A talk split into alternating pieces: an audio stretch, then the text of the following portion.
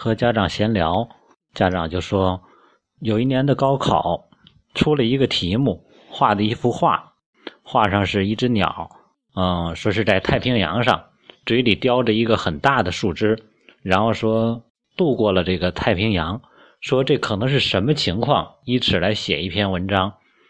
然后呢，其中有一个考生写了一篇作文，然后就极力的抨击，说什么破题，什么老师。啊，什么事也不懂。太平洋一个鸟怎么可能飞得过去呢？啊，然后你让它叼树枝那么点的鸟叼那么大的树枝它怎么可能叼得下呢？等等等等。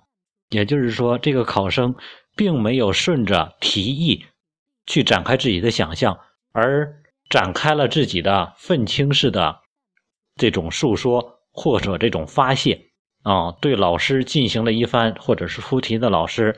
进行一方抨击，一番否定，说竟是刁难学生等等等等这样一些话语。这一篇文章写完之后，无可争议的成为零分作文。然后在闲聊中，家长就说：“你看现在，嗯，针对孩子想说点啥，然后最终来说就是这个结果。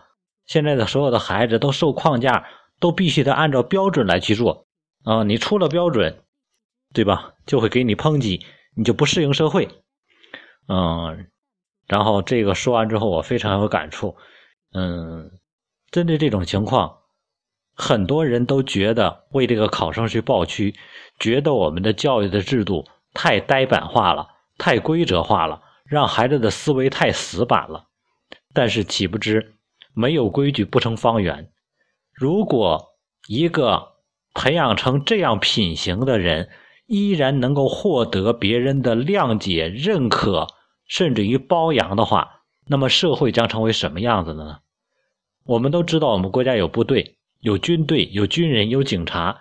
如果在打仗中，一个人他作为一个士兵说：“来，你守住这个阵地，一定要坚守三个小时，保证我们大部队在这个位置一定要在我们的手中。”然后这个人说：“凭啥我守三个小时啊？凭啥你让我守啊？对吧？就让我一个人守，那我守不住，我反了。各位，这个人是个什么人？他能够被重用吗？所以说，现在来说，很多人总在说他有才华，难道有才华就应该有价值吗？这个社会上太多的人就是因为有才华，但是没有品行。”所以成为社会的毒瘤。我们总在讲，所有那些搞破坏、罪大恶极的人，都是有才华的人。地沟油也好，或者是三聚氰胺也好，全是有才华的人做的。没有自己的道德标准，没有自己的品行节操，最终来说，就将因为他的能力而觉得决定他的损害或者叫伤害程度。所以，我跟那家长聊天就开玩笑，我说：如果这个学生在现在来说，他得零分作文，他只不过是考试有些失利，他可能以后会有遇到很多的一些波折，因为他的认知、他的思维方式是不能被大家所能接受的。谁愿意身边多一个这种的刺球呢？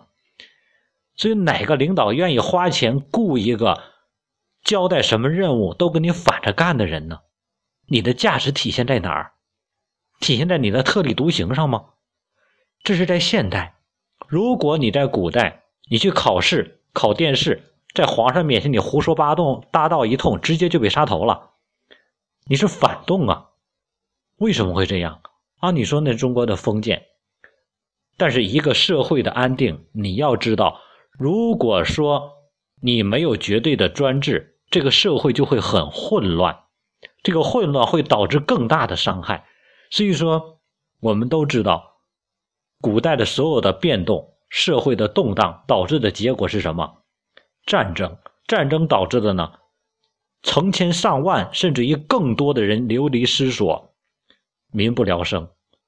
所以说，因为一己之见而产生这样的结果，难道说这也应该被推崇吗？所以，社会培养一个人，看他是否有价值，不是在于他的能力，而更多的是在于他的品行。就像我们看一看电视上，太多能说的人，他说的是什么？抨击社会，抨击其他的一些现象，但是他并不给出好的、正向的一些引导，就是我们经常说的毒舌。你伤害了别人，对你有什么用呢？只是为了博得别人的这种这种感觉吗？所以说，一个人你有多大的能力，取决于你有多大的责任。你的责任越大，那么你的能力将越有价值。所以说，今天如果一个学生培养到最后，他在考试上都不知道按照标准和要求去完成内容，那么你谁能保证他将来进入社会之后，他不会把他的矛头对准自己的恩人呢？谁能保证他将来不是那些釜底抽薪的人呢？是这样的人，谁来敢用呢？一个孩子。在成长几年之后，最后成为一个这样品行的人，难道不是教育的失败吗？所以说，没有绝对的专制，就没有相对的自由。这个社会中，谁都想要自由。什么叫自由？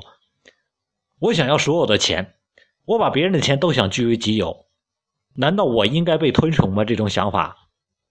所以，我得知道懂得尊重别人，我得有规矩，先有规矩之后。才有所有人相对公平的自由，所以现在的教育更重要的，真的不是如何让孩子去自由放松，而是先要建立正确的规则。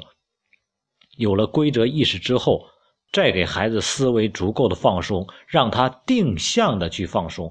也就是今天我把我的聪明头脑用在需要的地方、正确的地方。有的放矢，这样才能够推动社会向前走，而不会胡乱的横冲直撞。所以，看一看学校为什么很多孩子出现了问题，并不是老师的管理专制，或者说中国教育的很多人说啊太硬板了，太死板了，不是这样的，而是缺乏绝对的规则。